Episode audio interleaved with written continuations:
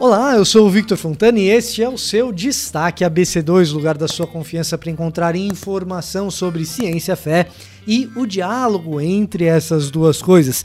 E na edição de hoje você verá pós-graduação Lato Senso da ABC2. Confira todas as informações e já adianto o link para matrícula na descrição desse vídeo aqui. Além disso, mini conferência online ABC2, damos todos os detalhes. SARS-CoV-2, o novo coronavírus e a diferença da sua atuação em crianças e adultos. Temos novidades nesse sentido. K-Star.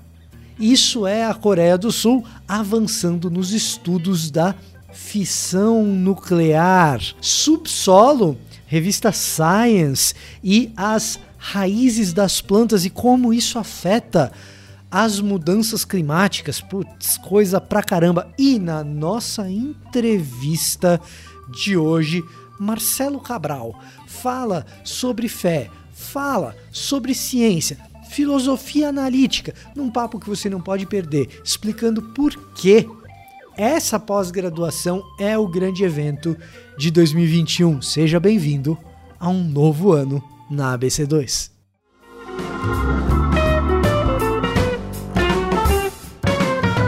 Seja bem-vindo a 2021. Eu espero que você tenha tido uma excelente passagem de ano e que você tenha agora um ano muito melhor do que foi 2020. Se você está procurando um jeito de começar esse ano com um pé direito, nós temos a nossa pós-graduação Lato Senso, Deus, o Cosmos e a Humanidade, que tem matrículas para o seu segundo lote abertas. Você pode conferir aqui na nossa descrição.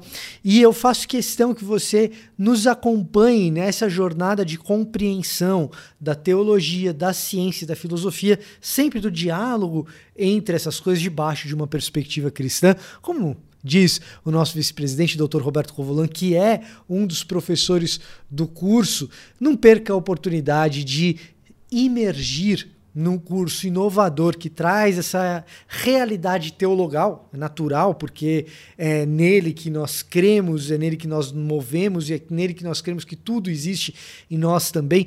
Essa realidade teologal de olhar para a ciência, para a filosofia e também, claro, olhar para a ciência e para a filosofia com a seriedade que essas disciplinas em si mesmas têm em diálogo com a própria teologia. É um curso que você não pode perder. Além disso, se você está nos acompanhando pela primeira vez, eu faço o convite, se inscreva no canal, deixe o seu like, porque temos sempre bastante divulgação científica por aqui, coisa de qualidade, você não pode perder e também nos siga no Twitter, no Instagram. Quem faz isso já sabe que está por vir a nossa mini conferência online. Nós já tivemos isso no ano passado, teremos mais uma agora em fevereiro, com a presença de palestrantes ilustres. Marcelo Cabral, entrevistado nosso de hoje aqui, além de Tiago Garros e Fernando Pasquini, que já foram entrevistados do Destaque ABC2 e da Jaqueline Meireles. Você não pode perder também todas as informações que você precisa, você encontra em cristãos na ciência.org.br. Fique ligado nas nossas redes sociais também e vamos às notícias. Covid-19 e a imunidade infantil. Uma das chaves para se combater o SARS-CoV-2, o novo coronavírus, tem sido entender por que as crianças experimentam sintomas mais leves da doença e frequentemente infecções assintomáticas, além de apresentarem anticorpos sem que seja detectada a presença da doença muitas vezes por meio dos testes PCR. Recentemente, agora na última semana, algumas pesquisadoras da Universidade de Melbourne e também da Universidade de Columbia, em Nova York, fizeram algumas revelações a respeito de como andam as pesquisas nesse sentido para entender como as infecções funcionam de maneira diferente entre humanos adultos e crianças. Uma das suspeitas era de que as crianças produziam anticorpos muito mais rapidamente do que os adultos, e nessa produção mais ágil de anticorpos, elas conseguiam fazer com que a carga viral não fosse tão grande e então as fases mais agudas da doença não se desenvolvessem no organismo delas. Uma dessas pesquisas parece indicar que essa hipótese é bastante plausível, é mais possível de que isso seja verdade. Nessa pesquisa, uh, se observou que os anticorpos gerados pelas crianças se destinam à ligação com as espículas do vírus, o pedaço do vírus que é destinado a se ligar nas células humanas. Enquanto adultos desenvolvem anticorpos de dois tipos. Tanto aqueles destinados às espículas do vírus, impedindo a, que o vírus se conecte com a célula, quanto aqueles anticorpos que atuam impedindo que o vírus se reproduza na parte mais nuclear do vírus, mais próxima do núcleo do vírus. Esse segundo tipo de anticorpo geralmente é desenvolvido nas fases mais agudas da doença, quando o vírus já está mais espalhado pelo corpo. O que sugere que, de fato, crianças sejam capazes de produzir muito rapidamente uma grande quantidade desses anticorpos que se ligam às espículas. Uma outra pesquisa, essa na Austrália, em Melbourne, parece indicar que o sistema imunológico infantil, por ter lidado ao longo do tempo com um número menor de infecções, é menos viciado do que o sistema imunológico de adultos. Em outras palavras, sistemas imunológicos de adultos que já tiveram que lidar com muitas infecções virais desenvolvem atalhos para a produção de anticorpos. Eles já estão mais ou menos treinados a identificar doenças e testar anticorpos é, bons para doenças similares, doenças parecidas. O fato das crianças ainda não terem isso desenvolvido, na maior parte dos casos, é pior para as crianças porque elas não têm esses atalhos. Mas no caso específico do SARS-CoV-2, parece que faz com que ela desenvolva mais rapidamente o anticorpo correto, porque o sistema já treinado dos adultos estava testando anticorpos que, em tese, funcionariam com vírus parecidos com SARS-CoV-2 e acabam não funcionando. Tratando assim de maneira bastante resumida algo que, na verdade, é um tanto mais complexo no universo é, nanobiológico. Claro que infecções como essa, as diferenças entre adultos e crianças eh, numa infecção como essa, são mais complexas, são multifatoriais, não são apenas essas as questões em jogo, evidentemente, e se tratando de uma doença tão nova, é, e com pesquisas tão recentes a esse respeito, é claro que precisamos de um número maior de pesquisas, pesquisas com espaços amostrais maiores. Essas pesquisas, em particular, contam com um número pequeno é, de pessoas que fazem parte uh, do conjunto universo de pesquisados. Então, claro que ainda é necessário um grande avanço nas pesquisas para que a gente possa ter respostas um pouco mais próximas daquilo que pode ser considerado definitivo no que diz respeito à diferença de respostas imunológicas de crianças e adultos, mas, claro, esse sim já é um avanço que pode nos ajudar a desvendar ainda mais mistérios que ainda circulam o novo coronavírus, o SARS-CoV-2. Fusão nuclear! Se você acha que K-Star é mais uma estrela do K-pop, fique sabendo que a Coreia do Sul tem mais a oferecer do que meramente contribuições para o mundo do entretenimento. K-Star é o projeto de fusão nuclear, obtenção de energia a partir da fusão nuclear, que a Coreia do Sul tem desenvolvido e tem anunciado avanços. A energia nuclear que nós geralmente utilizamos é a energia obtida por fissão nuclear, que gera bastante lixo e gera também riscos de explosão por causa do jeito que se obtém a energia. Já a fusão nuclear ela é capaz de gerar muito mais energia do que a fissão, além de ser mais segura e gerar menos lixo. Estados Unidos têm avançado nesse, nesse assunto, a China também tem demonstrado avanços e agora também a Coreia do Sul em pesquisas ao lado da Universidade de Colômbia em Nova York. A K-Star é, esse projeto de fusão nuclear gera, promete gerar, pelo anunciado, energia equivalente a 100 milhões de graus Celsius, que significa um, uma produção de energia aproximadamente sete vezes o que é o calor do centro do Sol, do núcleo do Sol hoje, com aproximadamente 15 milhões de graus Celsius. Portanto, é uma geração descomunal de energia, uma energia mais limpa do que a nuclear que nós temos hoje, que inclusive é, em pleno funcionamento evitaria que usássemos a queima de combustíveis fósseis para obtenção de energia. Qual que é o grande problema? O grande problema é financeiro. O uso desse tipo de energia ainda não tem muita viabilidade financeira, embora esteja se avançando nesses fatos. Uma das coisas que acontece nesse tipo de pesquisa é que o uso da energia para obter energia por fusão nuclear é muito alto. Até bem pouco tempo atrás, você gastava mais energia para fazer a fusão do que a energia que você obtinha a partir da fusão. Era descomunal também o uso da energia para se obter a tal fusão. E agora parece que isso vai ficando cada vez mais eficiente e, quem sabe, em algum momento uh, seja financeiramente viável o uso de fusão nuclear e a Coreia envolvida nesse processo com muito mais do que música popular, muito mais que K-pop. K-Star é um desses avanços e contribuições da Coreia do Sul para a tecnologia, para a ciência no mundo. Quando eu falo em modelos matemáticos e depois em raízes, talvez você pense em raízes quadradas, cúbicas, operações matemáticas, mas dessa vez a gente vai falar de raízes de plantas mesmo. Descobertas a respeito de como as plantas funcionam no subsolo importantes foram publicadas essa semana na revista Science.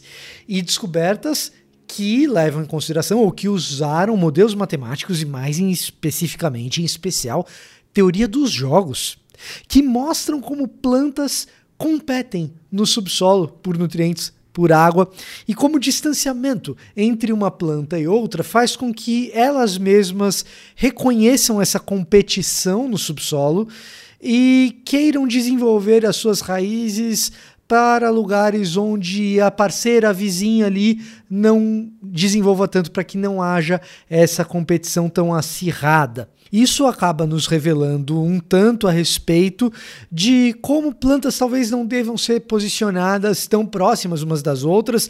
É um grande avanço na compreensão de como elas funcionam, em especial a densidade radicular no subsolo, quão densas são as raízes. É, isso mostra para a gente que talvez a gente não queira plantas tão próximas umas das outras e talvez a gente precise de outros modelos para otimizar essas plantações, pensando na extensão territorial, porque a gente também não quer plantações que ocupem um espaço tão grande a ponto de que elas possam ter o subsolo livre para cada uma, cada um dos indivíduos ali. Outra aplicação importante, e isso acabou rendendo a capa da Science para essa publicação, é que quando a gente pensa em aquecimento global, em especial no sequestro de carbono, que as plantas armazenam carbono onde? Nas suas raízes, principalmente. Esse tipo de compreensão a respeito de como as raízes funcionam, as plantas no subsolo, essa compreensão, ela nos ajuda a entender como melhor realizar esse tal do sequestro de carbono. Matemática, modelagem, ajudando na agronomia e também na preservação ambiental. É interdisciplinaridade interdisciplinaridade em grande medida, algo que também está presente no nosso curso de pós-graduação em fé e ciência aqui na BC2. E para falar dele, especificamente do porquê é um curso importante, nós trazemos Nessa edição do Destaque ABC2, presença especialíssima. Marcelo Cabral está com a gente para falar sobre fé, ciência e por que esse tema exige, requer ou por que é bem-vindo ou bem-vinda uma pós-graduação nessa área. Vamos a ela a entrevista.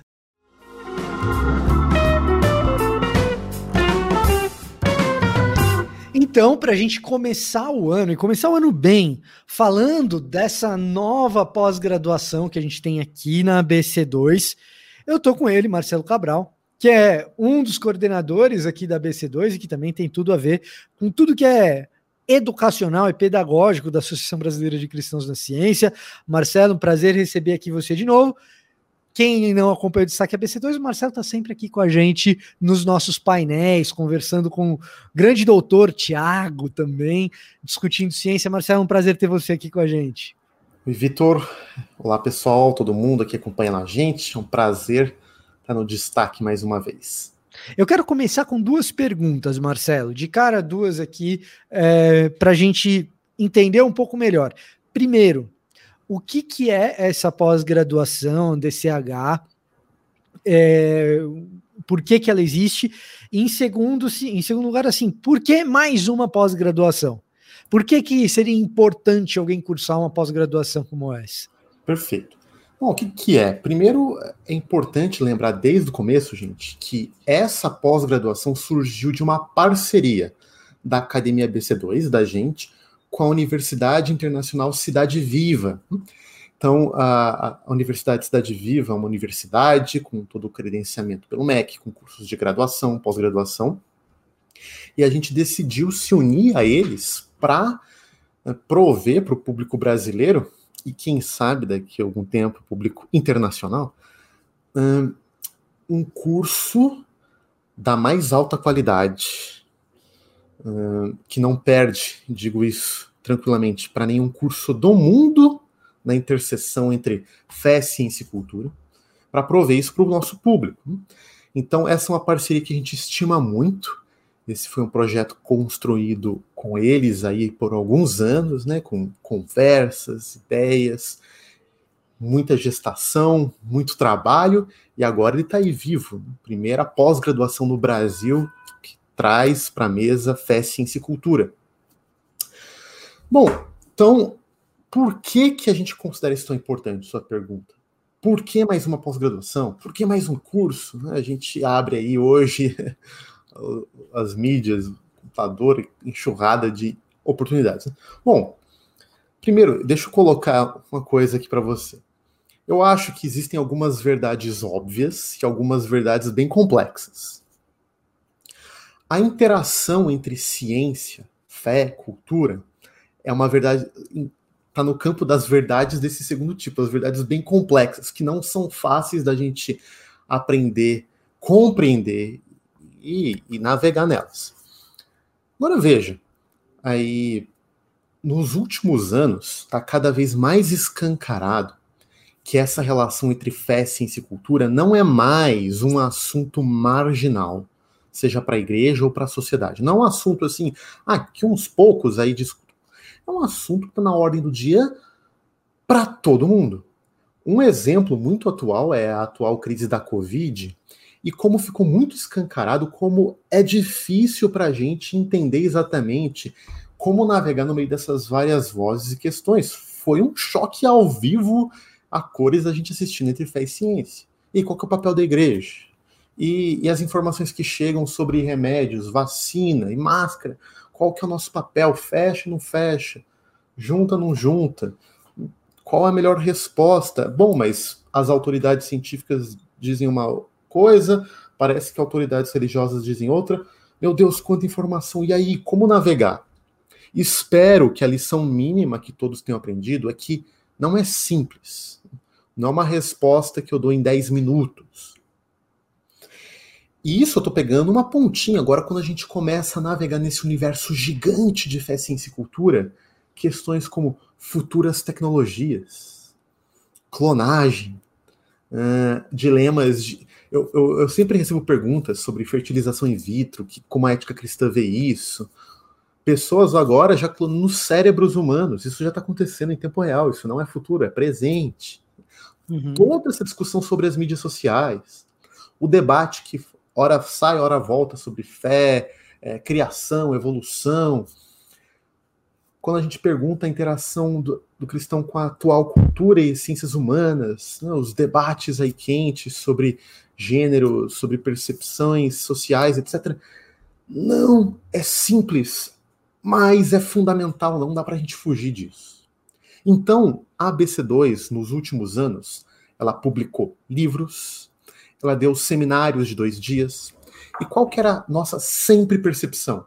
A gente dá um seminário de dois dias, as pessoas com aquela cara, meu, isso é muito bom, mas a gente quer mais. Claro, não dá para preparar pessoas adequadamente para responder essas questões complexas em dois dias. Então, o que, que a tá. gente começou a fazer? Vamos preparar um curso de um ano e meio. Esse curso é aquele que quando a gente estava comendo pastel lá, na, lá no shopping Iguatemi de Campinas, você mencionou que estava nos planos de tentar fazer acontecer. Exatamente. Então, para você ver como está anos que a gente falou? A gente é, isso, daí faz, isso daí faz dois anos agora. Nós estamos, nós Cara, estamos em é. janeiro, é. então isso daí faz dois anos agora. Esse papo, para você que está assistindo a gente, eu e o Marcelo estávamos no shopping Guatemi de Campinas e ele falou: olha, o que a gente está querendo fazer é colocar no ar um curso sobre fé e ciência, mais ou menos nos moldes das grades curriculares de cursos de fé, de fé e ciência que a gente vê uh, no exterior, em especial aí em algumas universidades britânicas. Então, o que a gente está vendo nascer agora é isso. É isso, cara. Então, é, assim, é um esforço de anos de elaborar. E agora veja, o importante é o seguinte: os alunos desse curso não é simplesmente que eles vão ter os conhecimentos, é que eles vão ser formados para serem os futuros agentes de formação de outros na sociedade. Eles vão ser líderes nessa área, eles vão ser capazes de ensinar e instruir igrejas, seminários, universidades Ou sobre seja, essa interação de fé e ciência. A partir de agora, quem quiser ter uma formação com a chancela do MEC, exato, bem feita, uma educação formal na área de fé e ciência, e isso existe por meio dessa pós-graduação em parceria da ABC2 com a Universidade Cidade Viva. Perfeito.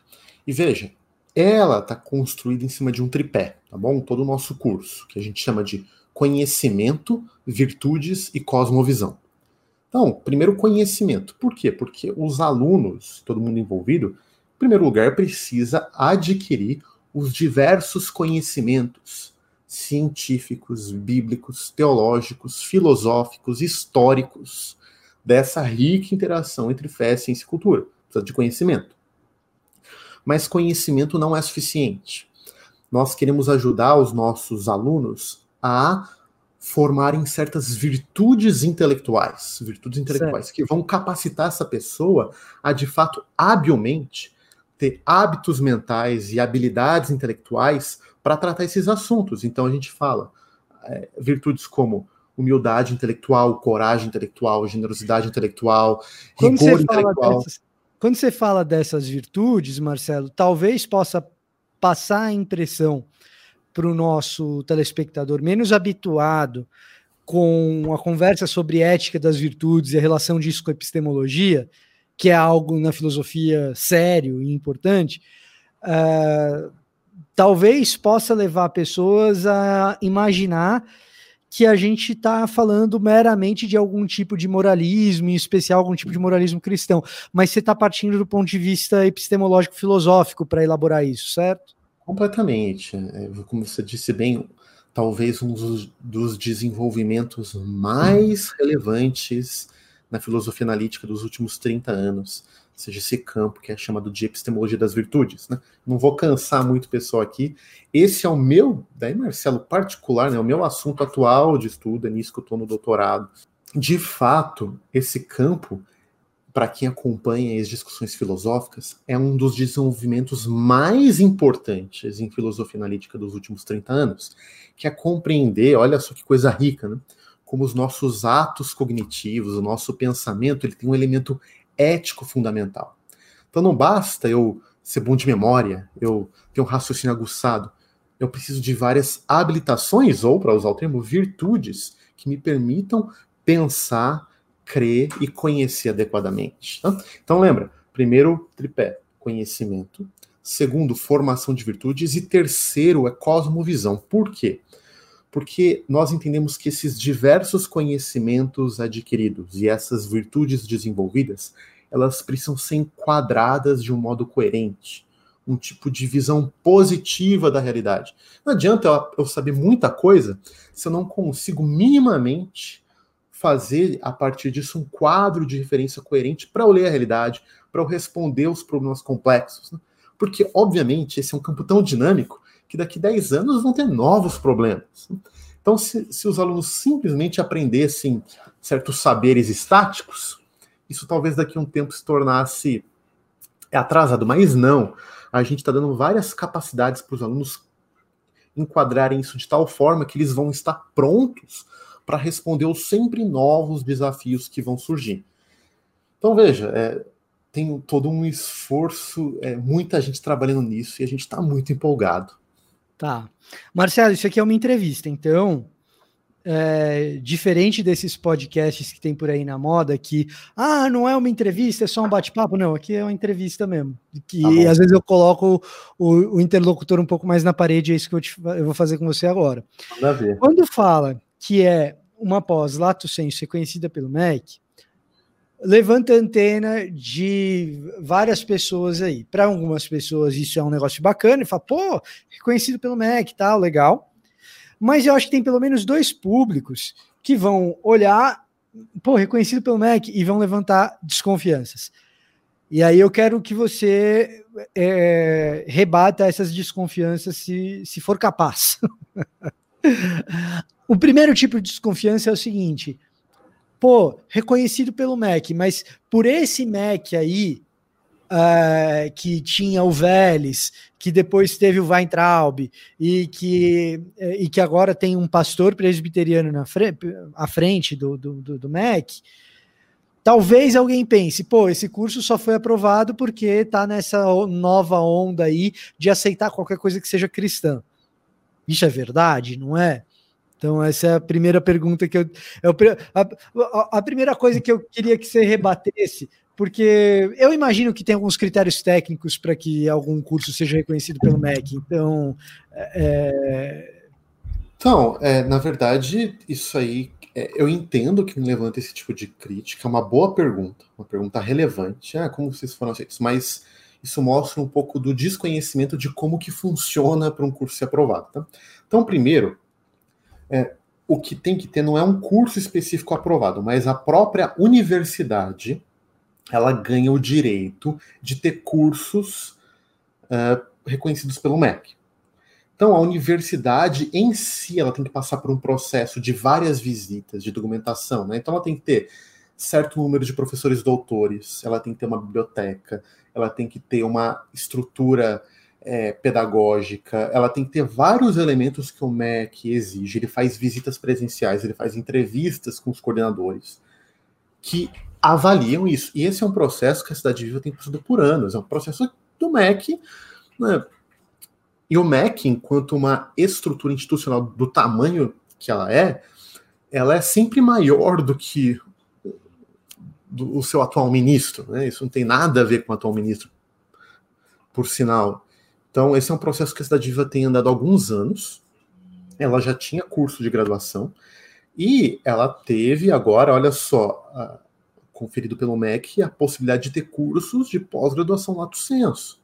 E um dos cursos, ela tem outros cursos. Um dos cursos é o curso em parceria com a Academia BC2, Deus, o Cosmos e a Humanidade. Então veja, gente, isso não tem absolutamente nada a ver com se o ministro favorece partido A, partido B, biologia A ou B. Absolutamente nada a ver. E essa sua explicação, Marcelo, talvez suscite a objeção do outro grupo. Certo. Que é o seguinte: dizer assim, ah, o MEC tem lá todos aqueles critérios e interfere no conteúdo dos cursos que são oferecidos de acordo com as suas autorizações. Então, quando se tenta ser confessional, é, e aí um bom cristão é, vai fazer um curso que é confessional, o MEC vai lá e poda e corta e impede o reconhecimento. Então, cursos reconhecidos pelo MEC é, são cursos de gente que não tem compromisso com, com a confessionalidade ou com o cristianismo, qualquer coisa que vale. Cara, isso é, não podia estar mais longe da realidade, mas deixa eu explicar, porque é uma indagação que eu também acho plausível. Bom, primeiro, o MEC não tem inferência nas disciplinas. Os, os, professores eles têm que ser qualificados, mas isso é bom, né? Que bom que o MEC cobra é, certas qualificações. E alguém pode falar, ah, mas existem professores muito bons sem as qualificações. É verdade, gente. Mas se a gente não tiver mínimos critérios objetivos, vai ser que critério subjetivo? Isso a gente não quer. A gente não quer que dependa da preferência individual de quem senta no cargo. Então, esses critérios objetivos, eles garantem certos critérios que podem ser analisados por qualquer pessoa, e são critérios que estão aí abertos. Então, absoluto, a gente teve 100% de liberdade de desenhar todas as disciplinas, a bibliografia que a gente quis, a estrutura que a gente quis. Agora veja, uma coisa, quando a gente elabora lá o plano pedagógico, né, o projeto pedagógico do curso, eu escrevi junto com outras pessoas, um projeto enorme né? é, que envolve justificativa, público-alvo, etc., o que, que vai trazer de bem para a sociedade. O que, que é importante destacar? E o MEC cobra isso, mas eu acho que é importante. É que esse curso, embora ele seja claramente orientação cristã, gente, está no título do curso. Deus, o cosmos e a humanidade, né? Teologia cristã e as ciências contemporâneas. Está no título. Quem não quiser ver isso está fora. Mas nós acreditamos que o curso ele vai ser muito bom e formativo para qualquer pessoa. Nós temos uma confessionalidade cristã clara, está na página da BC2. Você vai lá na nossa página, declaração de fé. Está lá que a gente crê, explicitamente. Associação Brasileira de Cristãos na Ciência. Mas é um curso que ele é aberto a qualquer pessoa. Você pode é, ser de outras crenças, ser ateu. E eu digo, o curso está tão bom, tão rico, que essas pessoas vão ganhar também. E elas vão, inclusive, talvez aprender como partindo de uma confessionalidade cristã, isso não inibe a alta qualidade acadêmica e intelectual de um curso. Pelo contrário, a gente acredita que isso é, reflete, inclusive, na qualidade de tudo que a gente tem feito. Mas, de novo, gente, não há nenhuma inferência, assim, do, do tipo, ah, muda esse autor, muda essa bibliografia. Não, isso não existe. A gente teve total liberdade para montar o curso nos cânones que nós achamos os mais adequados, os mais relevantes. Inclusive, isso foi montado estudando o que existe de melhor no mundo hoje. Cursos oferecidos por Oxford, Cambridge, universidades norte-americanas, argentinas, inclusive, cursos excelentes. o que tem de melhor no mundo hoje? Vamos aprender, mastigar, trazer um pouco do nosso sabor aqui e oferecer. Tem de melhor hoje no mundo. Certo. E aí eu queria saber um pouco, então, Marcelo, a respeito dessa grade. O que são as disciplinas? Quem é, eventualmente se matricula nessa pós-graduação deve esperar que tipo de conteúdo? O que está na grade? O que, que o conteúdo contempla? Bom, primeira dica, gente, obviamente precisaria de muito tempo para explicar isso para vocês, né? Mas na página do DCH, do nosso curso, lá você tem um detalhamento das 12 disciplinas, os professores de cada disciplina, um resumo da ementa de cada disciplina. Então dá para vocês terem uma degustação, tá bom? Mas deixa eu dar algumas respostas para vocês. São 12 disciplinas e a gente entende que existem algumas colunas fundamentais, eu chamo das seis colunas fundamentais, que sustentam todo esse diálogo entre fé ciência e cultura. Então, todas as disciplinas elas vão trabalhar em cima dessas seis colunas. Se você tiver essas seis colunas, você está pronto para dialogar desse assunto. Né? Quais são as seis colunas? Obviamente, a gente fala de fé, ciência e cultura, a gente precisa saber ciência, ou seja, o que, que as ciências atuais, e a gente trabalha aqui principalmente nas ciências exatas, né? Física, biologia, química, mas também ciências humanas. O que, que elas ensinam hoje? Tanto para a gente apreciar quanto para criticar, mas quais são os principais conteúdos das ciências? Agora, claro, a gente fala de fé ciência, então a gente tem duas colunas fundamentais, uma de teologia e outra de interpretação bíblica. Essas duas colunas estão lá. Então, teologia quais são os conteúdos da fé cristã, as principais doutrinas articuladas ao longo da história da igreja, especialmente essas doutrinas que normalmente são evocadas no diálogo com a ciência, como doutrina da criação, da imago Dei, do pecado original, etc. Então isso está muito presente no curso.